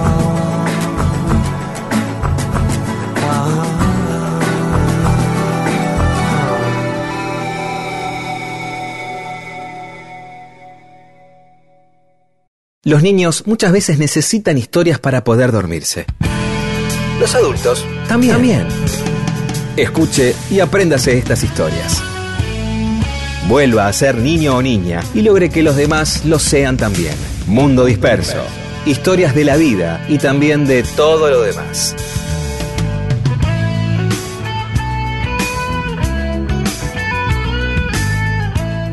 Y aquí estamos en Mundo Disperso. El otro día hablábamos de insultos que después eran apropiados por el insultado. Nos quedamos con detenidos en los clubes de fútbol, pero nos faltó la pata política. Sí, habíamos empezado por los clubes de fútbol porque habíamos descubierto también que no era una regla unánime. Por ejemplo, Argentino Junior, que tenemos a Emon que es hincha Argentino Junior, Fernández, a Gustavo Garzón, bueno, mucha gente que conocemos, hincha Argentino Junior, que no, no hay manera despectiva de referirse a Argentino Junior que conozcamos por lo menos. Por ahí hay algunas, pero son muy... Eh, y después, obviamente, que siguen y cada vez se van sumando más, pero, viste, Indesingente, Racing, Racing, Racing Club sin ese, con ese, no sé, bueno, pero esas son, son juegos de palabras. Nos referíamos a cuando se apropian como tripero, leproso, canalla. Y de alguna manera, cuando vos decías en política, es muy probable que, no sé si algún radical se ha dicho a sí mismo radicheta, ¿sí? eh, Claro, sí, pero creo que sí. Y de alguna manera el, el peronista también toma peroncho, ¿no? De, de hecho hay un, claro. un, peruca, un Emanuel Rodríguez, Peronacho. llamaron peroncho, o sea, se llama peroncho, ¿no? Sí. Y lo que siempre comentamos en las charlas con Rep es que seguidores cristinistas le dicen la yegua, pero la yegua claro. le empezaron así del otro lado. Claro. ¿Sí? Sí. También. Descamisado también es algo que se toma se dice primero despectivamente, y, y cabecitas negras. Uh -huh. Mis queridos claro. cabecitas negras, ¿no? Dice Eva Perón, mis sí, queridos claro. islamizados, o yo, o, uh -huh. o, deliro, ¿no? Sí, lo dice. No, no, no, claro. Así. Y entonces es como diciendo, no nos importa que nos digan como nos dicen. Grasitas lo también le decía Evita cuando decían que eran grasas y Evita decía mis grasitas. Claro, claro. entonces esa manera es una manera de eh, este, neutralizar el insulto del otro, precisamente, porque es como, es como la, la, sensación que da es que uno agarra algo que le han tirado con las dos manos y lo pone arriba de una mesa, como un trofeo, ¿no? Como tomar eh, lo, lo, que tiró el otro y poder atajarlo de una manera racional. Sí, ¿sí? Sí, sí, Y hablando del 17 de octubre, queríamos llegar a este punto precisamente porque lo que toma como símbolo el, el, el peronismo, casi como, una, una, como, como clave simbólica eh, del 17 de octubre, son las patas en la fuente. Y es algo que en realidad nadie, le, el peronismo dijo las patas en la fuente. La pata en la fuente es la forma despectiva en la cual es, eh, los primeros antiperonistas o aquellos que se, se sienten ofendidos por, por, lo que habían hecho eh, estas personas en la plaza, que era refrescarse los pies en el agua, inocentemente, porque en ningún momento hay una actitud de ofensa. No, claro. Ay, bueno, vamos a poner la pata a la fuerte como una actitud punk. No, no, no venían de lejos caminando los, la gente y bueno, y, era y vio agua y puso la pata, y eh, claro, claro, claro, ¿no? pero luego el peronismo lo toma y dice, bueno, esta es la foto fundamental. Si claro. uno entra al, al, PJ de Capital, siempre cuento esto, sobre la derecha una gran pared que está el mural de las patas de la fuente, es como el, el hecho fundamental. Ni siquiera es, eh, viste que también está la imagen, eh, la masa, esto, el tipo subido, que no sabe si... Después se empiezan a confundir los 17 de octubre, viste, se empiezan claro. a, a poner las, uy, esta del tranvía que van con las fotos, pero, pero esta de, pero las patas en la fuente, los pies en la fuente sí, fueron de, del 17 de octubre del 45, y ahí vemos un ejemplo claro de cómo lo que se convierte en un insulto, una muestra de, es tomado de una manera punk por, por el otro. Es agarrar y decir, bueno, si te molesta eh, esto, yo lo voy a reivindicar nada más que porque te molesta a vos. y se convierte en el propio en el propio símbolo, es decir, reivindicar aquello que y que, fue un gesto aparte este muy muy eh, popular y muy peronista porque eh, no por si ofendía o no, sino por atender primero la necesidad al, a lo que correspondía por modales. ¿Se entiende? Claro, claro. La, falta de pudor, ¿no? Sí, sí. Ese momento donde alguien decide decir, che, pero no sé si poner, estamos en el centro, esta es la fuente, me, duelen los pies, dice el tipo. Entonces, elegir eso, elegir eso, elegir que eh, eh, estar mejor frente a lo que corresponde culturalmente eh, hacer, es una actitud evidentemente peronista, ¿no? Es decir, mejor estar bien que seguir estos modales en los cuales no solamente tenemos que venir acá, sino que cuando venimos a pedir y ponemos los pies en la fuente, también nos tratan de animales, porque de esa manera fueron definidos, ¿no? Como aluvión zoológico. Pero que era una cosa natural, no era una cosa para desafiar a otro. Terminó siéndolo, pero en principio era una cosa natural, es decir, venir de una caminata increíble, andás a ver desde dónde, y, buscar un alivio en, refrescarse los pies, simplemente eso, ¿no? Claro, eso es lo y eso es lo más maravilloso. Bueno, eh, vamos a seguir con más ejemplos de, eh, de apropiación del insulto del adversario como, como, como bandera o como blasón. ¿Está bien dicho blasón, Miguel? Eh, sí, claro. Sí, claro. Oropeles y blasón. Está muy bien. Bueno, era eso. de canción, corazón rompecabezas, culpa sin razón, mi deseo incendiario, valeriana en flor, centinela en pie de guerra, todo eso soy yo, un gran signo de pregunta. No voy a morir, no voy a perder el tiempo, tanto por vivir viajaré al techo del mundo, voy a alcanzar. Es el grito de un humano en la oscuridad. La barrera es el tiempo. Oh, hay algo que dejé de hacer y hoy me llama. Cerrar la puerta no es ninguna solución,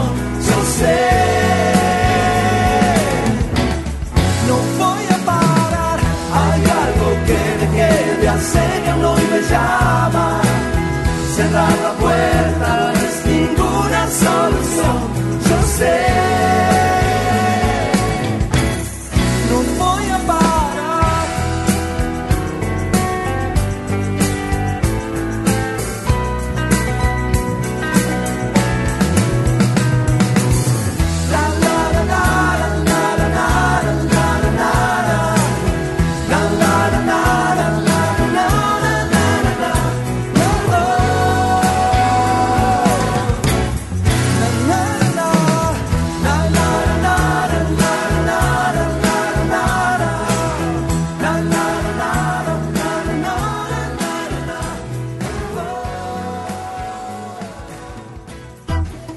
Sea un asesino serial de silencios. Mundo Disperso le ofrece magníficas historias para atarse a un muelle de interés y no dejar que el catamarán de una relación se precipite por la catarata del aburrimiento.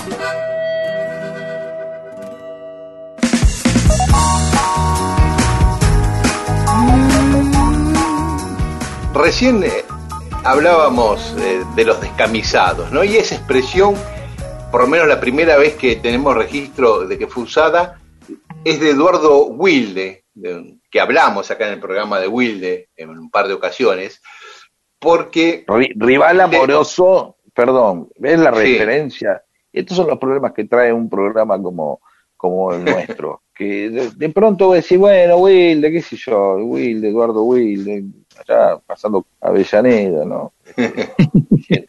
Y ahora eh, Wilde, a partir de estas historias, sabemos que es la referencia de eh, el rival en amores de Julio Argentino Roca, ¿sí? Exacto, ¿No? Exacto. Sí. Roca. Y entonces, había ¿qué- sido ¿cómo fue lo de, mujer. lo de Yo pensé que descamisado, pensé que descamisado era un término que venía, eh, lo, lo tenía más referenciado al peronismo.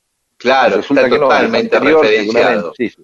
Pero es anterior, nos habían escrito cuando hablamos del romance o el trío este entre Roca y la mujer de, de Wilde y Wilde, dos descendientes de, Eduardo Wilde, y una de ellas nos decía, ojo que el tipo era muy progre, y qué sé yo, entonces me metí a buscar, leí cosas de, de Wilde, y, y este es uno de los textos más conocidos de él que se llama Los Descamisados, que es de 1870 y pico, eh, él estaba en contra de Mitre, él apoyaba a Avellaneda primero, a Roca después, fue ministro de ambos. Recordemos que Mitre quiso darle un golpe de Estado a Avellaneda. Y la prensa mitrista, o el propio Mitre, la Nación, le llamaban descamisados a los que apoyaban A Wilde. a, a los que, a, sí, a Wilde, a, a Avellaneda, a los que no eran mitristas. Claro. Y ¿Qué se entonces, suponía que eran, perdón, que, que, que correspondían a, a gente más del, del populacho, digamos, eran más plebeyos? Exactamente. Y, y por- y- y el término descamisado, ¿a qué remite eh, específicamente? como que es justamente gente de mal vestida, gente humilde, ¿no Claro. es cierto? Yo siempre, yo Eh. siempre tenía la idea de que descamisado era estar sin la camisa, y parece que no, que descamisado era el hecho de, eh, Estar en camisa. de estar en camisa, precisamente. Che, el No, pero el él lo dice sin la ca- Wilde hace referencia a, a no tener camisa, ¿eh? porque dice, Ah. eh, los mitristas le llaman descamisados, ¿no? Dice, pero ¿quién les ha robado la camisa? ¿Por qué siendo argentinos se encuentran desheredados en su propia patria? Los que ahora nos insultan llamándonos descamisados, quizás viven en suntuosos palacios o en casas regaladas que se compran con el dinero que se cercenó a nuestro salario. Quizás los que después de habernos desnudado se ríen de nuestra desnudez, se visten lujosamente con el dinero que la nación había destinado para que fuéramos bien alimentados. Ese es uno de los párrafos. Es muy largo el texto, pero Es muy es lindo, muy claro muy y contundente, muy fuerte. Sí, sí. Yo sin saber Em- pensé que era que tenía que ver con, con, con una especie de mm, viste que eh, en una en una época en aquella época la gente cuando iba al centro a hacer algún trámite o, a- o algún cine o algún lugar se ponía la mejor pilcha, ¿no? Eh, La gente por el centro uno ve fotos de determinada época, sobre todo aquella, este, veía así la gente muy bien vestida, ¿no? Y me parecía que tomaban el hecho de, al descamisado como, como alguien que eh, enfrentaba esa forma de esa forma de vestir, esa forma de ser, ese hábito. Claro. Era, era lo que yo pensaba sin saber todas estas cosas, estos aportes que ustedes están haciendo, ¿no? Sigue otro párrafo contundente de, de Wilde. Los que insultan a los pobres trabajadores de pueblos señalándoles su miseria, han conseguido conducirlos a ella, destruyéndoles a la miseria, ¿no? destruyéndoles su familia al arrebatar del hogar al que la mantenía. Quizás el descamisado que recorre las pulperías consumiendo lo que gana en el día es conducido a la abyección y a la miseria por los que le hicieron abandonar a sus hijos y a su esposa, imponiéndoles la ración de hambre y desolación que quita todos los encantos de la vida. ¿Eh? Fuerte, muy fuerte. Sí, muy, inter- muy lindo, muy interesante y aparte eh, eh, eh, muchas veces precisamente de lo que no se habla es del disfrute, ¿no? Lo que siempre habla Daniel Santoro con respecto al, al peronismo es el que, que habla del goce, ¿no? De- y ahí está hablando también Eduardo Wilde del disfrute, ¿no? De los encantos de la vida, de, Y mirá, y con esto cierra Wilde su texto, que fue publicado el 12 de abril de 1874, haciendo alusión a lo que decías vos, apropiarse para sí del nombre, de- del insulto. Dice Wilde, recogemos el nombre o el apodo con que se pretende injuriar a los partidarios de nuestras ideas y nos lo apropiamos con orgullo. Somos los descamisados, no traficamos con nuestra conciencia, pero el sol que lucirá hoy no se ocultará en el horizonte sin presenciar nuestra victoria democrática. Y los que pretenden insultar la miseria y la inquebrantable firmeza de los que no están con ellos tendrán que estampar en sus periódicos esta consoladora noticia. Los descamisados han triunfado. Es premonitorio, ¿eh? Si lo querés poner así, es premonitorio. Totalmente, ¿no? totalmente. Dice, los descamisados, y, y un día parando, y uy, mira, Eva Perón, y Perón hablan de los descamisados, y ate, y viste cuando se ató la camisa, la bandera, ¡eh! ¿cómo atar una bandera a la camisa? Eso, eso es otro ejemplo, pero ese hecho vamos a dejarlo para el próximo programa. El día, el- la tercera fase de la parte esta de descamisado, ¿sí? Para el próximo Pero programa. muy impactante el texto este de Eduardo Sí. Wilde de Sí, sí, 1874. Sí, con un gran remate. Sí. Well, mama, take this badge off of me. Cause I can't use it anymore. It's getting dark, too dark to see. Feel like I'm knocking on heaven's door. I'm knock, knock, knocking on heaven's door. I'm knock, knock, knocking on heaven's door. I'm knock, knock, knocking on heaven's door. I'm knock, knock, door. Well, Mama put that gun to the ground. Cause I can't shoot them anymore. There's a long black cloud coming on down. I feel like I'm knocking on heaven's door. Knock, knock, knocking on heaven's door. I'm knock, knock, knocking on heaven's door. I'm knock, knock, knocking on heaven's door.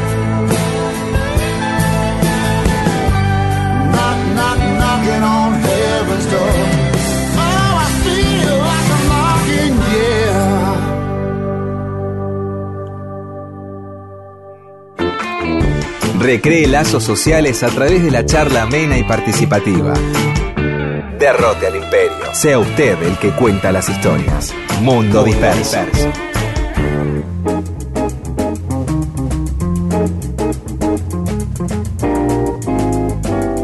Y en Mundo Disperso, hoy Rodo nos trae un personaje magnífico de la música argentina, el Cuchi Leguizamón.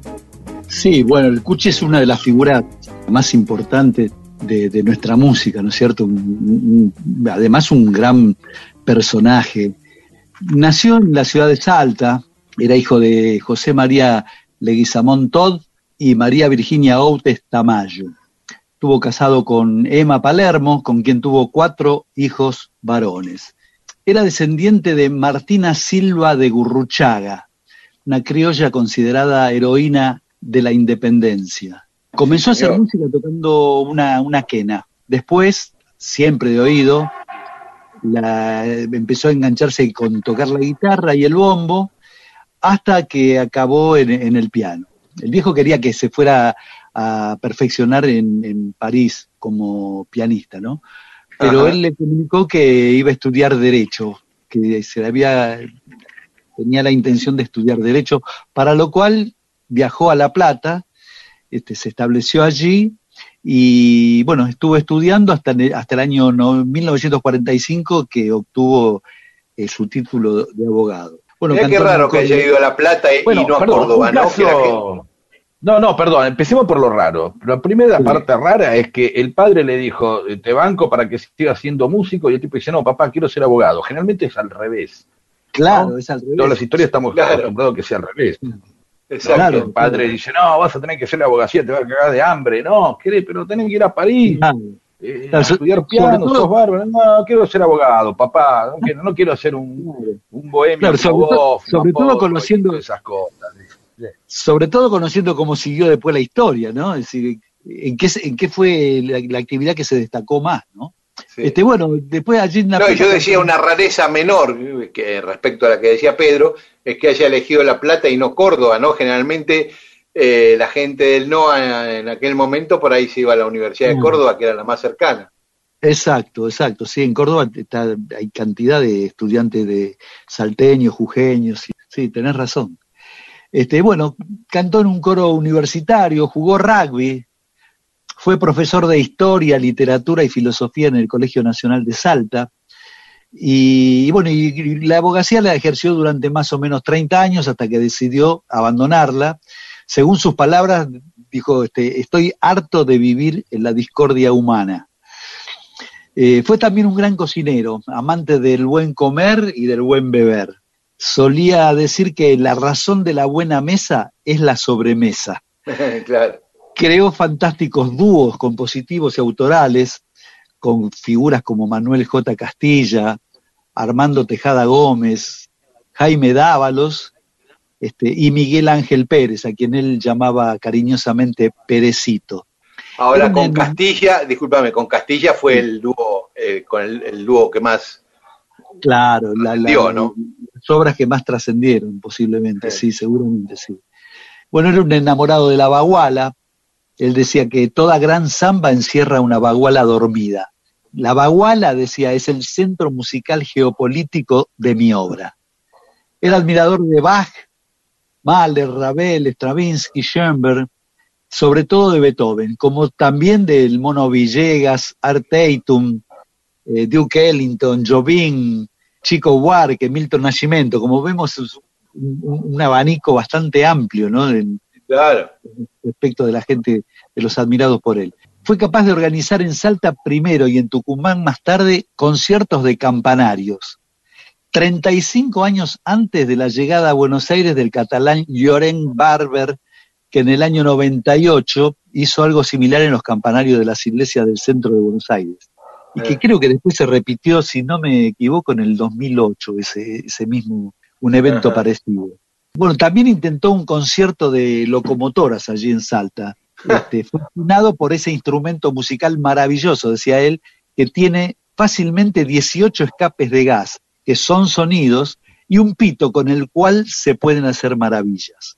Es verdad eso, viste, cada, cada sonido de, de, de Claro. silbato de locomotora es una nota musical, ¿no? Combinando Sí, sí. en una terminal de locomotoras se, se puede escribir una, una obra que puede llegar a ser maravillosa, ¿no? Ese tipo de cosas se les ocurría, eh, se se les ocurría, se le ocurría al Cuchi. Eh, durante la presidencia de Arturo Ilia, Cuchi fue diputado provincial extrapartidario por el Movimiento Popular Salteño y en tiempos del gobernador eh, Romero fue asesor cultu- cultural de la provincia. Eh, bueno, es autor de más de 800 obras, de una originalísima riqueza, tanto armónica como melódica. Bastaría con nombrar temas como La Pomeña, Samba de Lozano, Chacarera del Expediente, Samba del Pañuelo, eh, Carnavalito del Duende, Samba para la Viuda, Si llega a ser Tucumana, Samba de Argamonte, Maturana, eh, La Arenosa, Valderrama, bueno. Otra de las grandes creaciones que tuvo fue el dúo salteño, ¿no? Un proyecto de una originalidad y una musicalidad asombrosa. Realmente no hay dúo como ese, de esa originalidad, ¿no? ¿Lo armó él, el dúo salteño? Lo armó él, lo creó él y las armonizaciones así tan eh, increíbles eh, eran, eran líneas melódicas que él armó y les, y les pasaba a ellos dos, ¿no? El, el dúo estaba integrado por Chacho Echenique y por Patricio Jiménez, ¿no? Y Eran, eran como dos voces en contrapunto eh, con increíbles líneas melódicas, como acabo de decir, ¿no? El Chacho Echenique es de, esa voz muy aguda y hiper afinada, y mientras que Patricio Jiménez, que ya no está entre nosotros, hacía la voz grave, era más bien un, un barítono. Bueno, ganó numerosos premios por su labor artística de todo tipo, ¿no? Este, hay música de él también en la película La, La Redada, que se hizo en el año 97 y fue dirigida por Rolando Pardo, en la que además participa como actor, hace de gendarme, eh, mientras Lito Nevi aparece allí como una especie de ángel que anda en bicicleta, un personaje con alas que anda en una bicicleta. No sé si recuerdan cuál fue la película La Redada. No. Esta película cuenta la historia, eh, no sé si recuerdan en la época de Bussi, eh, de la dictadura en Tucumán, hubo una vez que iba a estar General Videla de, de visita en Tucumán. Entonces, eh, Bussi quería mostrar a un Tucumán absolutamente ideal, ¿no? Ha- Hacía que los vecinos pongan banderas argentinas por todos lados, hizo que, que todos los, los tanques de agua de las casas estén pintados con la bandera argentina. Y otra de las cosas que hizo fue eh, recorrer las calles del centro de Tucumán y subir a camiones, cargar en camiones a mendigos, hasta a Ah, sí, prostitutas, sí. Gente en, situación de calle, los cargaron en camiones, se los llevaron, los llevaron hasta, hasta Catamarca y los largaron en el medio del campo, ¿no? Eh. Y la película un poco relata eso, ¿no? La vida de los tipos, imagínate, en el medio del campo. Por supuesto que a los pocos días estaban de vuelta al centro de San Miguel de Tucumán, ¿no? Este, bueno, en febrero de- del 84, la- el Festival de Rock de la Falda lo homenajea al Cuchi, ¿no? Es una cosa increíble porque es prácticamente que se, que se conozca el único evento así grande en donde lo tiene como centro de, de- como para agasajarlo, ¿no? Fue una cosa increíble. De ahí es esa foto que circula a veces por las redes, Claro, el flaco y él, ¿no? Este, claro, a partir, justamente eh, a partir de que comentamos esa foto de Spinetta con el Cuchi, que vos contaste en qué Sí. circunstancia la sacó, que estaba ahí en el backstage del escenario, el Exacto. Cuchi, se sacaron esa foto cuando terminó el recital del flaco, es que este, Pedro dijo, tenemos que contar un día la historia del Cuchi. Claro, exactamente, exactamente. Bueno, eso es un dato así eh, anecdótico, pero digno de resaltar, ¿no? Este, bueno, nada, falleció en, en, en Salta el 27 de septiembre del 2000, dos días antes de que pudiera cumplir 83 años de edad. Ahí es una historia, bueno, de Cuchi se pueden hablar infinidad de otras cosas, tiene una vida muy, muy, muy activa y muy increíble pero resumiéndolo un poco, esta sería la, la historia del Cuchi, le hicimos. Ujú. Yo, la- una de las últimas veces que estuve en Salta, quise encontrar la casa del Cuchi Leguizamón y no la encontré. Claro, Este, por ahí algún oyente salteño me puede pasar el dato para la próxima vez que vaya. claro hay, hay, una, hay un documental que apareció hace poco, que lo hizo Claudio Korenblit, que se llama Creando la Tierra, ¿no? que está interesante, porque también aparece ahí el Cuchi en, en una aparición que hizo en el programa de Juan Alberto Badía, y está, está bien interesante eso también, para el que quiera hurgar, creo que se está subido a, o a YouTube o a una de esas plataformas. Buenísimo, Rodo, lo vamos a buscar. Escuchemos un poquito ahora de la música del Cuchi y después seguimos hablando de él. Dale. Eulogia Tapia en la poma, al aire da su ternura, si pasa sobre la arena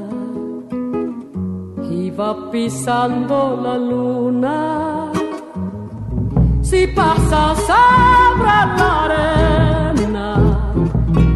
va pisando la luna.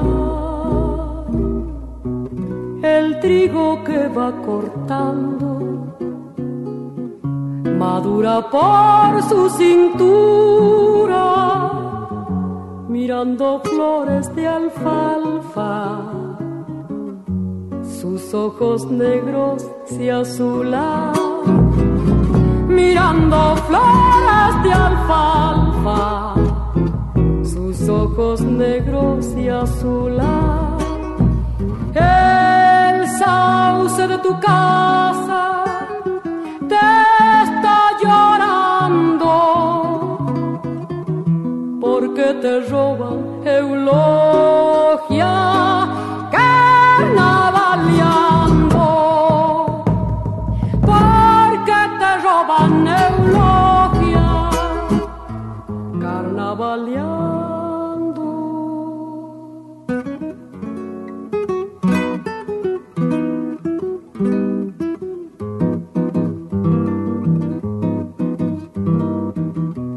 La cara se le enharina,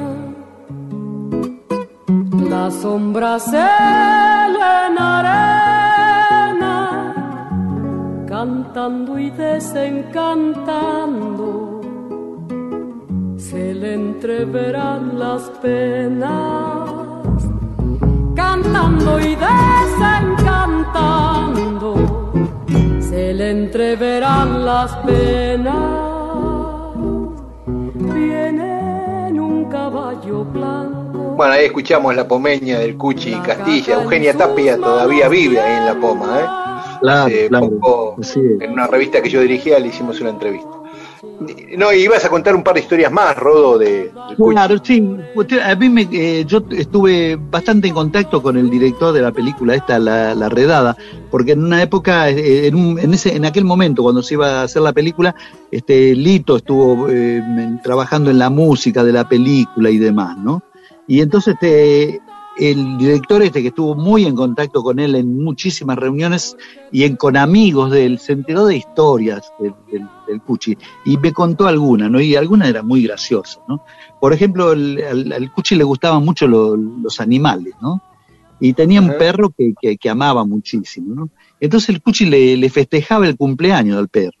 Entonces, este, cuando era el cumpleaños del perro, mandaba a los pibes del barrio a juntar a, los- a los perros vagabundos, los perros callejeros, para que los traigan a la casa. Entonces tenían, parece que tenía un patio grande en la casa y, yo, y entonces los pibes llevaban, llenaban de perro el patio, ¿no? Y el, el Cuchi compraba una, un- una bolsa grande de, de carne, entonces este, les tiraba carne eh, en el patio y los perros chochos, ¿viste? Se comían. Claro, para las fiestas. Claro, la que fiesta- sacarlo, la ¿no? fiesta- la fiesta para el perro, porque era el cumpleaños del perro. Este, entonces, Después había que lo sacarlo, ¿no? Los los perros. perros vagabundos, una cosa, una cosa increíble.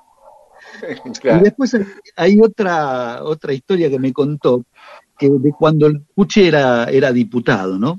Pa- parece ser que en, un- en una sesión hay un, un diputado de Salta que empieza, a- hace un discurso, no sé a qué venía la cuestión, pero el tipo empieza a comparar a Salta con Inglaterra, ¿no? Compara la, la cultura inglesa con la cultura salteña, este, y- pero, pero siempre como que Salta estaba por encima, ¿no?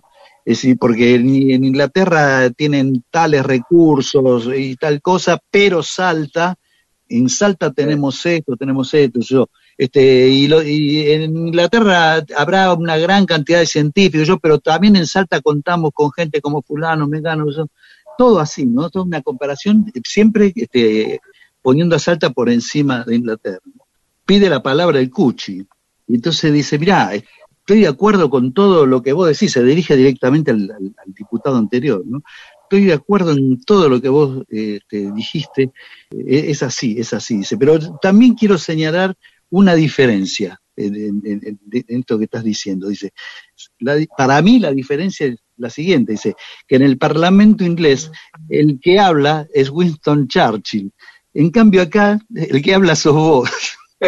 Uy, lo man- La destruyó, claro. hay otra, otra historia también que eh, uno de los temas que incluyó en esta película es un tema de él, porque él, no solo componía temas folclóricos, chacareras y zambas y carnavalitos y ese tipo de cosas, sino que tenía una faceta así emparentada con la música académica, ¿no es cierto? Este, y realmente era un, gran compositor de, de eso, ¿no? Lito había elegido un tema que era, parecía un tema de, de, no sé, por decirte algo, un tema de Ravel, parecía, una cosa así. Y para, para tocar ese tema había que buscar a alguien, que, primero que sea un, un, un muy buen lector de, de, de, partituras y que pueda ejecutar eso, que era muy difícil, ¿no?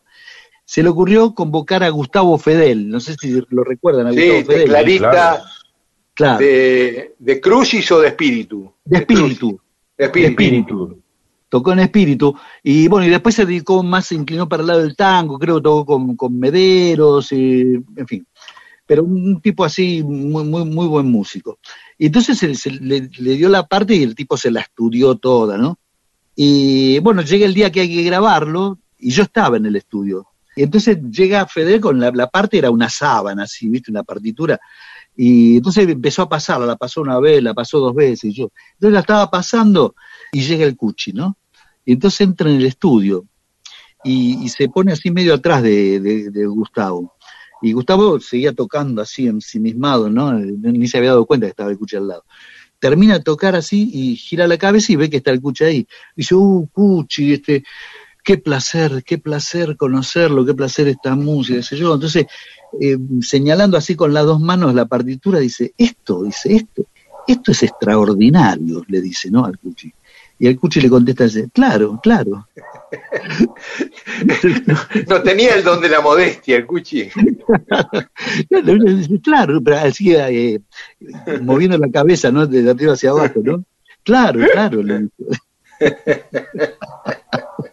no, realmente era extraordinario, era una cosa increíble. Creo que está grabado esa música, creo que lo editó Melopea. Bueno, entonces escuchamos un poco más del Cuchi Leguizamón Samba de Lozano, que es del, con el dúo salteño, ¿es Rodo? Sí, es, es uno de, de, los temas más, más, más lindos del dúo salteño. Dale. Camino a la puna me voy a cantar flores de los polares, bailan las cholitas el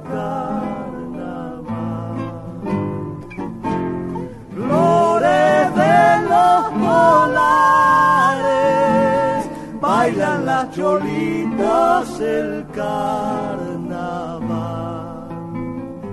En los ojos de las llamas se mira solita la luna de sal.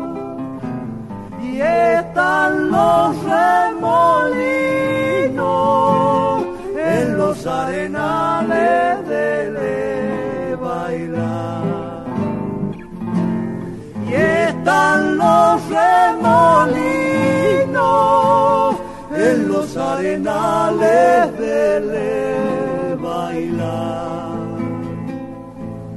Ramito de albahaca, niña Yolanda, ¿dónde andará?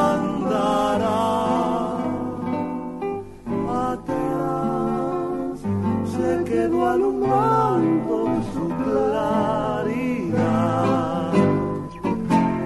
Vuelvo a las abajeñas, ya mi caballito no puede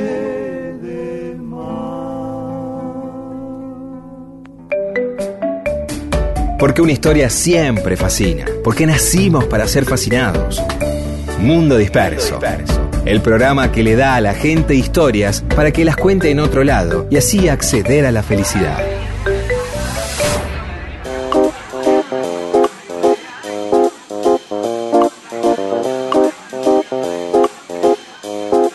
Y tenemos más mensajes de los oyentes. Pepe Castro dice, grupete de calles por rubro hay mi barrio, barrio Pinar del Lago en Bariloche. Todo el barrio con calles de nombre de oficios. Aguateros, vaqueanos, arrieros, orfebres, ceramistas, carpinteros. Trabajate, cansás, qué ganas. Precedido de Paseo de los. Entonces dice, Claro. saludos desde aguateros y artesanos, que es donde vive él. Claro, qué lindo, que pueden ser como este, dos sindicatos, dos equipos de fútbol también, Claro. ¿no? Sí, sí. Fabián Coto Chávez, saludos desde Costa Rica. Mirá, desde Costa Rica nos escucha Fabián. Muy bien. Me quedé pensando en el tema ese de la orientación, las direcciones. Acá en mi país justamente sigue siendo así. Es más, incluso en la capital, para dar una dirección decís cosas tipo de casa presidencial 700 metros norte, por la calle que baja y 200 metros al este, calle sin salida después de un puente, casa con portón rojo a mano derecha, bueno, y todo así, ¿no? Este, así que bueno, pura vida, Fabián. Y Qué lindo saludo, me encanta ese saludo de los, de los costarricenses, ¿no? Cuando, ¿cómo andás? Pura vida. Buenísimo, buenísimo. Con el tema de la calle, seguimos. Alicia Bongiorno dice en el barrio de Flores se cruzan las calles San Pedro y San Pedrito. Ah, mira qué lindo, no sabía. Y también las calles Dolores y Remedios. Eh, me encanta. Carlos Ah, Baigorri, en Lanús las calles tienen una particularidad maravillosa, están todas llenas de baches. Bueno. Eh, Me parece que es algo básico que no sé, eh, porque, a ver, no pasa en Avellaneda, Vos vas a Avellaneda y eh, este, toda la gestión de, Ferraresi se ocupó de que no haya baches. Entonces, eh, siempre pasaba una cosa eh, en Herlip, viste que está la división Camino General Belgrano, eh, eh, pasaba una cosa durante años que era que eh, vos venías por, por Sarmiento, por alguna de las calles de, de la, de Lanús an- y hacia Avellaneda, entonces vos sentías eh, las luces, viste, amarillentas, pozo, que yo, y de pronto cruzabas Camino General Belgrano y ah, Ferraresi, ¿entendés? Digo, todo liso, iluminado, ¿entendés? Entonces, pero también hay como una tradición de pozos en Lanús, ¿o no? Convengamos que Sí. hay algo de eso, ¿o no? Digo, ¿hasta dónde? La pregunta ah, va a esto, ¿hasta dónde muchas veces queda el folclore de un lugar?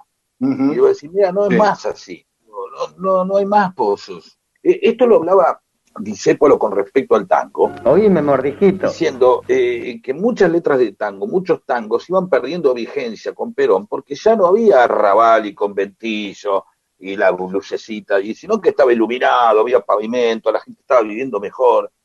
Eh, Pompeya y más allá la inundación, ya no había Claro, más inundación. yo, claro, entonces, eh, mirá qué manera de hablar del conurbano, justo que siempre hablamos nosotros del conurbano, Pompeya más allá de la inundación, mirá la mirada del porteño, ¿no? Mordejito, mira. Claro, Claro. claro. Como ya no- qué sé yo que hay del otro lado, una inundación. Claro, claro, claro. Entonces digo, a Igual veces- creo que se refería a Villa Soldati con la inundación, ¿eh? Ah, bien, bien. Ah, perdón, perdón. Este, claro, yo miro Pompeya y ya veo el riachuelo, ¿no? Claro, claro. Ya va para abajo. Pero, pero es esto, Porque, ¿no? disculpame, porque Mansi estaba eh, de pupilo en, el- en la escuela Lupi, que está en la esquina de Centener y Tabaré, estaba. Ah, y desde la ventana de su habitación describía eso, la casa del herrero. Barrio y Pampa. Sí, exactamente. Eh, El tango describe todo lo que ve desde la casa de la habitación, desde la Qué habitación del colegio. Ah, pará, entonces esto, esto es una historia. Esa es una historia, la contamos otro Porque es día. un tango que conoce, no es que cuando empezaba a nombrar jugadores del año 40 o 30 que conocés vos nada más que jugaron independiente, y dice, sí, ¿quién no se va a acordar de Sarbanofia? Y vos decís, tirás unas líneas de tres que Bardofio, Carzata y Pelillo, que Son tres ídolos míos. no es Angelito, es Pelillo. Y vos decís, sí, deben haber sido maravillosos los tipos, ¿no? En cambio, Sur es un tango conocido, ¿no? Está bien. Vamos a Todo contar, canta. ¿Eh? vamos a contar la historia de Suri de la esquina de y Hermoso, boludo. Dale, dale, Tiraste dale. una así, hermosa. Bueno, sigo. Y Sergio Casinari dice: Montevideo está la esquina de la. Uf, uh, uh, y de la disfunción eréctil. Dice, por un y blandengue. Qué mensaje espantoso para esta hora de la mañana. Me sorprendió, no lo tenía. ¿Cómo vamos? Eh, Sergio Casinari. Uy, no. ¿No se puede? No es hora para esto. Hay gente componiendo carne en la parrilla. Eh, por favor. ¿Para qué hablamos nosotros? ¿Al pedo hablamos o hablamos para tener nivel? Hablamos para tener nivel, para que la gente nos respete, carajo. Sí, sigan ustedes. Acerca de Nenet y Flora Tristán, eh, Yumela Bariloche, dice, grande Pascuala, no la conocía, la tenía clarísima y le podían perdonar muchas cosas, pero no ir a misa los domingos, más o menos. eso es imperdonable. Julia Fernández dice, gracias por esta revelación, la de Nenet compositora, ¿no? Mariela Borja, confieso que hace rato no los escuchaba, perdón, y hoy fue un gran reencuentro, sobre todo por el rescate emotivo de Nenet, alias Pablo del Cerro en su dimensión artística, y esa otra gran mujer adelantadísima del partido de Morón, Pascuala Cueto. Danizota 77, hermosa historia. Flora Tristán debe ser más divulgada. Tremendo programa el de ustedes. Fede Difino, dice Pascuala de Morón, la verdadera en el oeste, están en la, en la gente. Está bien, es verdad, ¿no? Lindo, Sí. ¿verdad? Diego Prol, aparece nuevamente el amigo Prol. Dice, con respecto al tema de los seudónimos, en el caso de la esposa de Donata, hace falta un registro nacional del seudónimo. Ah, muy lindo eso. Es más, deberíamos tener todos un seudónimo documentado al nacer, un DNI junto. Claro, y vos te llamás como querés. Eh, por ejemplo, Diego Prol dice, me quiero llamar Max Power. No problema. Está bueno, ¿no? Es, decir, es Sí, como claro. Listo, ¿cómo te crees que llamar? Tabaré Bruce Willis. Listo. Usalo. Manuel eh, Mariel Riera dice, Sandro tenía que preservar eh, su carrera, entonces no podía decir que tenía esposa eh, o novia. Y es verdad que también esto pasó con los Beatles. Este, se ocultó que estaba casado eh, Lennon, Ajá. ¿sí? y hasta que tenía a Julian, mira cómo arrancó el pibe. Ajá. Así que no le extraña que en los años 40, con respecto a lo que hablábamos de Atahualpa Yupanqui, no le reconocieran composiciones a, a- a una mujer. O sea, como diciendo, che, mirá, están muy lindas las composiciones, pero tenés que firmar con un tipo. Y en el folclore dice, bueno, eh, por algo el dicho machista de estar de un hombre hay una gran mujer, ¿no? Siempre está como detrás. Muy lindo. Claro. Patricia Petruccelis el domingo cumpleaños con la compañía de ustedes. Gracias, Patricia. Qué bueno para vos. Va, no sé. eh, genial la historia de la mujer de Atahualpa para pensar. Claro que sí. Recién acá pues conocí la historia de Atahualpa y Nenet. Pero ustedes la contaron con muchísimos sentimientos. Son grandiosos los tres. Bueno, gracias. Carlos Daniel. Che, a propósito del grupo Mía, se estrenó en Cine Puntuar. Sí, vamos a hablar en estos días el documental Rivera 2100 sobre la familia Vitale. Es hermoso, véanlo, aparecen muchos referentes. Prontito vamos a hacer una nota, ¿no, eh, chicos? Sí, sí, sí, vamos a charlar con Lito y con Liliana Vitale, sí. Sí. Eh, Pacha González, qué temprano, hablen bajito. Sí. Eso porque estuvo tomando vino de Dama Juana anoche. Se levantó con jaqueca, Claro, con resaca. Vamos a calmarnos. le fumó la manguera del, del lavarropa y entonces al otro día. Y Sol Aisirietz dice: ¿Hablaron sobre Pugliese en alguna emisión? Estoy haciendo un trabajo y me recomendaron escuchar el programa. Eh, Eh, no, nunca hablamos de Pugliese, pero tampoco Pero ayudamos en la monografía, ¿no? Pero sí, yo no, eh, eh, si voy a hacer un trabajo sobre Pugliese, el- sobre cualquier cosa, el último programa que voy a escuchar es este. Claro. Eh, más o menos. Sería como, ¿cuál es su fuente? No, un programa que, ¿qué es esto?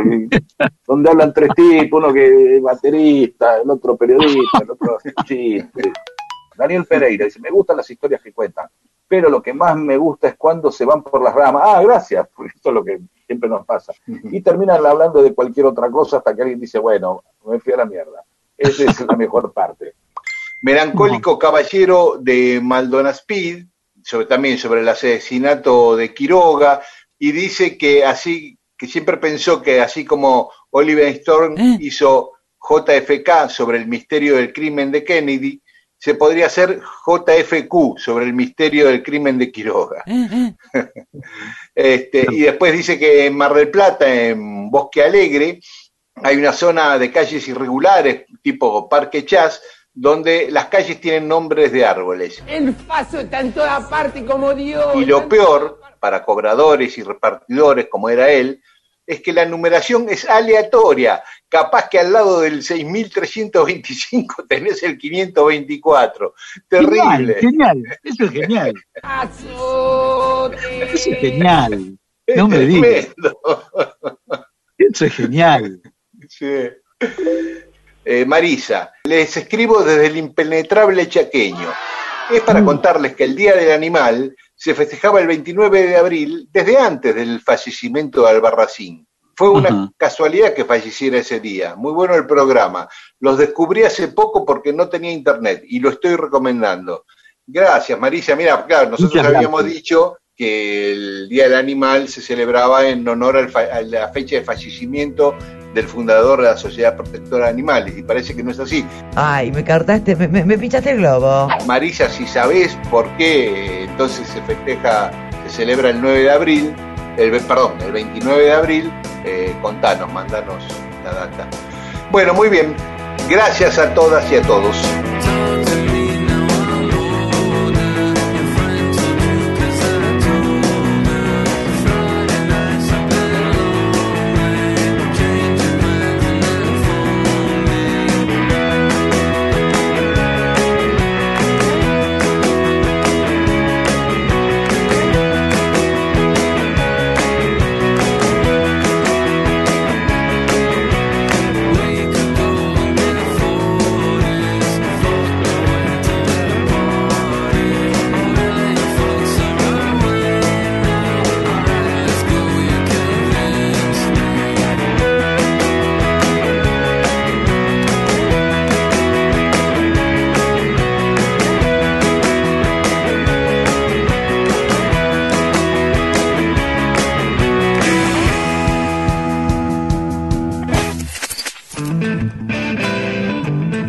Mundo Disperso.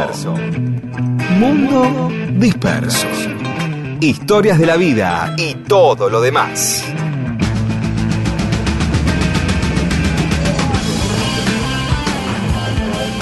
Y se nos termina el mundo disperso de hoy. Antes de irnos, quiero recomendarles un documental, El Tobar, de Jovana de Ovaldía. Es un documental sobre la importancia del arte en la salud. Está muy bueno y se puede ver en la plataforma Onda Media, ¿eh? El Tobar.